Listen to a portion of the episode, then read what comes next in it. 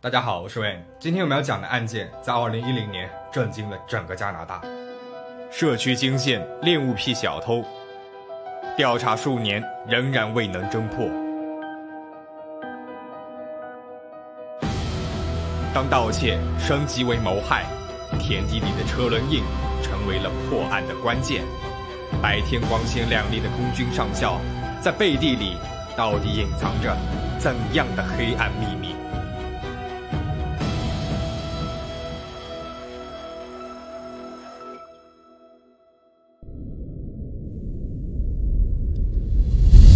奥尔良是加拿大首府渥太华的郊区，它位于城市的东部，沿着渥太华河，距离渥太华的市中心大约十六公里。二零零九年一月，住在奥尔良的罗格一家人从多伦多旅行回来，回到家里面，十五岁的女儿整理自己的衣物时，突然发现放在卧室抽屉里面的内衣裤全都不见了，还有衣柜里面一条红色的裙子、几双高跟鞋、泳衣，还有一些照片也都不见了。罗格夫妇立马报了案。这样的事情在奥尔良社区里面已经不是头一次发生了。在2008年到2009年，在奥尔良有34桩类似的入室盗窃案发生过。这个小偷不偷别的，他只偷女性的内衣裤。奥尔良警方警告当地居民提高警惕，警方呢也在全力的调查当中。然而调查也一直都没有什么进展。而在距离奥尔良社区西南方向两个小时车程的特威德小镇，也发生了类似的事件。三十五岁的麦迪逊一直单身，一个人住在特维德。二零零九年十一月中旬的一个午后，麦迪逊回到家里面。那天是他的生日，他准备回房间换套衣服，然后去朋友家里面庆生。然而，当他走进卧室的时候，却发现床头柜的抽屉是被打开的，抽屉里面他的一些私人用品也不见了。家里面一直都是他一个人，这些东西他一直都是放在床头柜抽屉里面的，怎么就会不翼而飞了呢？一定是有人闯进了他的家里面，把这些东西都给偷走了。但是麦迪逊没有报警，他担心这些东西会成为警方茶余饭后的笑料。毕竟被偷走的东西太私人了。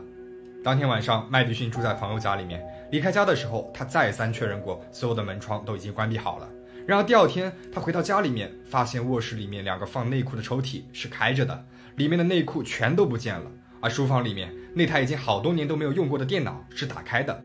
电脑屏幕上写着：“去报警吧，我要给法官看看你床头柜里的东西是多么的刺激。”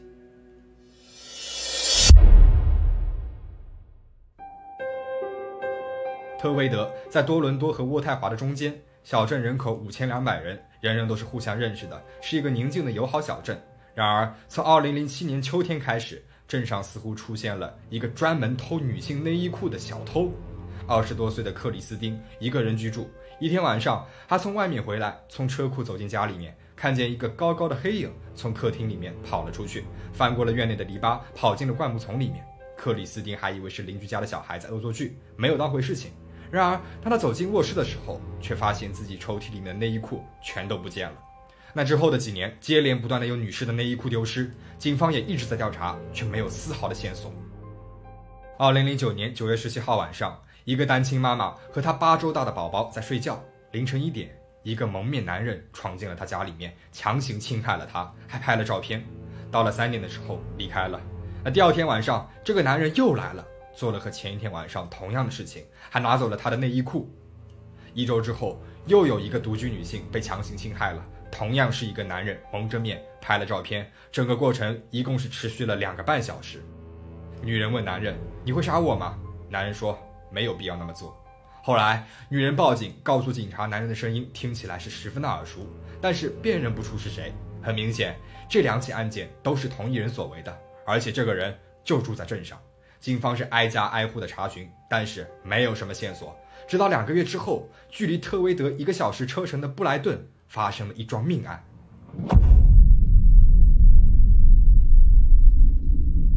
三十八岁的空军下士玛丽·弗朗斯科住在安大略省的布莱顿。弗朗斯科生性热爱自由，在加拿大最大的空军基地特伦敦空军基地工作，是一个空姐。这里，请大家记住这个空军基地的名字，它还会在接下来剧情当中不断的出现。二零零九年十月二十五号，弗朗斯科冰凉的身体在家里面被人发现了，死因是被人闷死了。而三天之前，他刚刚结束了陪同总理史蒂夫·哈珀去远东拜访的工作。凶手没有留下任何的线索，就在警方焦头烂额调查这起案件的时候，两个月后，二十七岁的独居女子杰西卡·罗德失踪了。杰西卡住在布莱顿到特维德的三十七号高速公路边上。二零一零年一月二十八号晚上，杰西卡回到家里面。晚上十点三十分，她给弟弟安迪发了一个晚安的短信。第二天，安迪的母亲打电话给他，杰西卡没有去上班。安迪赶到姐姐家里面，家里面没有人，而杰西卡的手机、钱包、身份证件也都在家里面，看起来不像是出了门的样子。接下来几天，到处都是寻找杰西卡的海报和新闻。位于布莱顿和特威德中间的特伦敦空军基地，也就是我们前面说过的弗朗斯科工作的那个地方，也调出了直升机以及搜寻救援小队，但是。只在杰西卡后院里面发现了一个陌生人的鞋印。三天之后，一个名字叫莱尔·派克的中年男子来到了警察局，提供了非常重要的信息。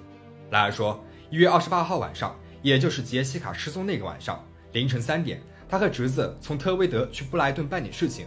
他们在三十七号公路上开车经过了杰西卡的住宅。当天晚上很冷，又是满月。莱尔坐在副驾驶上面，路上没有什么东西。莱尔还在想着会不会遇到什么狼之类的东西，他突然看见一辆 SUV 停在了路边的铁眼上面，这个地方也就是杰西卡的住宅边上。这引起了莱尔的注意。加拿大的一月份十分的寒冷，那天晚上尤其冷，而且又是凌晨三点，这辆车子停在那里是做什么呢？但是莱尔也没有多想，就继续开走了。第二天，他和侄子从布莱顿回来，路过杰西卡的住处的时候，发现周围全是警车。他立即联想到了那辆 SUV 和杰西卡失踪的新闻，于是告诉了警察前一天晚上看到的事情。警方来到了杰西卡住处旁边的铁眼上面，天很冷，幸好没有下雪。如果这里停过车，应该是会留下车轮印的。果然，地上有车轮的印子，而且由于天气非常的冷，土地已经是冻住了，轮胎印被保持的十分的完整清晰。警方立马拉起了警戒线，开始检查在三十七号路上来往的所有汽车。一周之后，二月四号。警方拦下了一辆白色的 SUV，他们检查了车轮，然后便让车主离开了。三天之后，安大略省警方叫来了车主问话，这个人是加拿大最大最重要的空军基地——特伦敦空军基地的指挥官拉塞尔·威廉姆斯上校。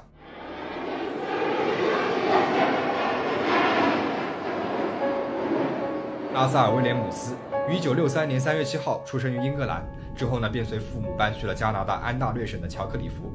拉塞尔六岁的时候，父母离异了，他跟着母亲一起生活，而母亲后来呢改嫁给了一个邻居。拉塞尔一直都在寄宿学校上面上学，大学之后，父母也从来没有去看过他。据拉塞尔的大学室友说，第一次见到拉塞尔的时候，对他的印象不太好，因为他非常喜欢安排人做事。当时寝室里面六个人，拉塞尔会给他们分配工作，两个人采购，两个人洗碗，另外两个人打扫。拉塞尔还非常喜欢恶作剧。他经常潜入到别人的寝室里面，藏在衣橱里面几个小时，等到寝室的人回来之后，又会出其不意的吓他们一跳。那大学期间，拉塞尔还交了一个女朋友，但是很快就分手了。这段恋爱让拉塞尔十分的痛苦，也让他大学毕业之后呢，决定放弃学习了四年的经济学，转而入伍当了飞行员。因为当时电影《壮志凌云》非常的火，里面的阿汤哥也很受女生的欢迎。处于失恋痛苦当中的拉塞尔深受启发。认为当一个飞行员的话，也许会不缺女朋友的。而事实证明，拉塞尔他也是一块当飞行员的好料，事业发展顺风顺水。他于1987年入伍当了空军，1991年1月就被提拔为了加拿大皇家空军轰炸机中队的机长。1994年，他被调到了渥太华的皇家空军运输中队，运输 VIP 乘客，包括高级政府官员以及国外贵宾。1999年，他被提拔为空军少校。二零零四年六月，他又被提拔为中校；七月，又被任命为四三七空军运输中队的长官。四三七空军运输中队在战争时期起着十分重要的运输作用。二零零五年，他搭载过英国的伊丽莎白女王和菲利普亲王。二零零九年，拉塞尔又被提拔为了上校。七月十五号，他又被提拔为加拿大最重要的空军基地特伦敦空军基地的指挥官。特伦敦空军基地有上千个员工，基地的一举一动都会引起公众的注意。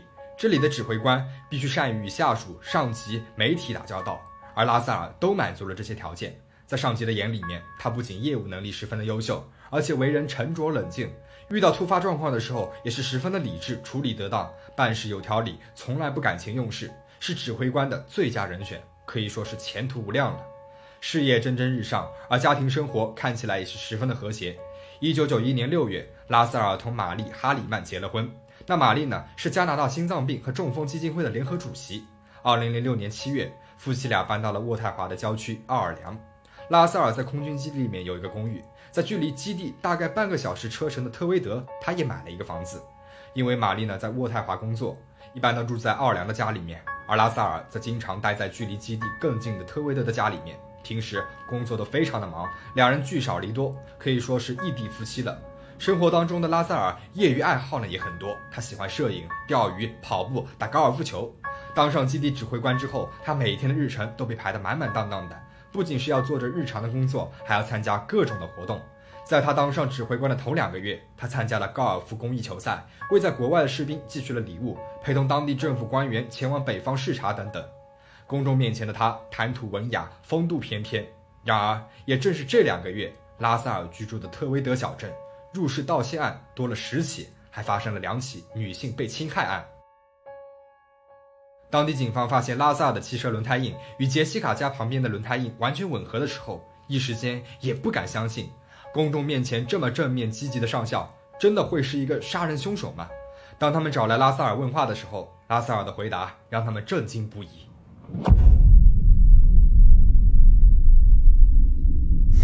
You ever been interviewed by the police in a in a room like this before? Or? I have never been interviewed like this. Oh no. Okay. No. I'm struggling with how upset my wife is right now. Where is she? Get him out. 审问是进行了九个小时，过程中拉塞尔提供了指纹、血液样本和当时穿的鞋子。经过检测，这双鞋子和在杰西卡后院里面发现的鞋印是完全吻合的。 最终，拉塞尔和盘托出。他说，一月二十八号晚上，他到了杰西卡的家里面，侵害了她，然后呢，把她带回了自己特维德的家里面，在他家里面待了二十四个小时。杰西卡一直在反抗，他用手电筒打了她，没有想到杰西卡立马昏迷了过去。随后，拉塞尔用一根绳子让杰西卡永远的失去了生命。第二天是周六，拉塞尔把杰西卡冰凉的身体放在了家中，前往了奥尔良和妻子过了周末。过完周末，他回到了特维德的家里面，把杰西卡处理了，埋在了特维德的一条马路边上。另外，他还承认了在特维德的两起女性侵害案件以及弗朗斯科的谋杀案都是他干的。他还犯了八十澳桩入室盗窃，偷了几千套女士内衣裤。这些案件有的发生在奥尔良，有的发生在特维德，都是在他的住处周围。他还告诉了警方在哪里可以找到这些证据，包括他藏在家里面的一个储存卡。里面都是一些他侵害那些女人的照片，以及侵害杰西卡之后拍的录像。警方问他这些东西他为什么要说出来？他说：“Mostly to make my wife's life easier。”二零零五年开始，四十二岁的拉萨尔开始对女士内衣裤产生了特殊的癖好，他会自己购买内衣裤，并且穿上拍照。之后呢，便开始去邻居家里面偷女士内衣裤，后来渐渐发展成更为严重的犯罪，一发不可收拾。单单从杰西卡和弗朗斯科家里面，他就拿走了六十套内衣裤。事件被曝光之后，有媒体对比了拉塞尔繁忙的公务行程和作案时间，发现他可以称得上是罪恶的时间管理大师了。二零零九年九月十八号凌晨。拉塞尔晚上闯入了我们前面所提到过的单亲妈妈的家里面，侵害了她，直到凌晨三点他才离开。但是到了白天，他又跑去了空军基地，主持了单人拉飞机大赛，挑战吉尼斯纪录。到了晚上，拉塞尔再一次的来到了这个单亲妈妈的家里面。而第二天白天，拉塞尔又出现在了一个曲棍球比赛的开幕仪式上面。一周之后，单亲妈妈的家里面第三次遭到了入室盗窃。同一天，拉塞尔招待了加拿大当时的国防部部长。彼得·麦凯，十月二十四号晚上，拉塞尔闯入了下属弗朗斯科的家中，侵害了他。那第二天白天，他又出现在了空军基地，参加了一个慈善募捐活动。活动当中，他双手被铐着，冲着镜头微笑。收到弗朗斯科遇害的消息后，他又作为基地的指挥官，写了一封悼念邮件给弗朗斯科的家人。这段期间，如果有什么困难的话，请告诉我。接下来，他又投入到了繁忙的工作日程当中。他参加了奥林匹克圣火传递，与国防部部长讨论海地地震的救援行动等等。当警方问他喜欢还是讨厌这些女性的时候，他说：“I didn't know any of them.” Okay. 警察问他为什么要这么做，他说 But I don't have any answers.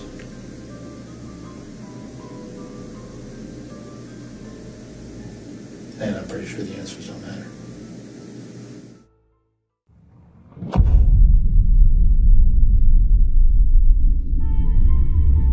二零一零年十月二十一号，拉塞尔被判两个终身监禁、四个十年监禁、八十二个一年监禁，所有的刑罚立即执行，二十五年内不得假释。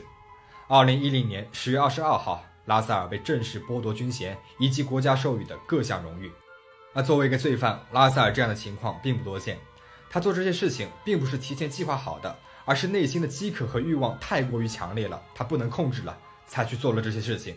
麦克博士是研究犯罪心理学的专家，他说，拉塞尔在将近五十岁的时候开始犯罪，并且喜欢穿女人的内衣裤，这也是很特殊的。这点呢，和美国的 BTK 杀手非常的像。BTK 杀手在法庭上面没有表现出任何的懊悔，但是拉塞尔在审讯当中表达了对妻子的关心和歉意。在法庭上面，他对法官说：“我犯下了不可饶恕的罪，背叛了我的家庭、我的朋友以及加拿大军队。”而这种懊悔的情绪也是十分的罕见。但是有一点非常确定的是，如果警察没有阻止他的话，那么他也是不会停下来的。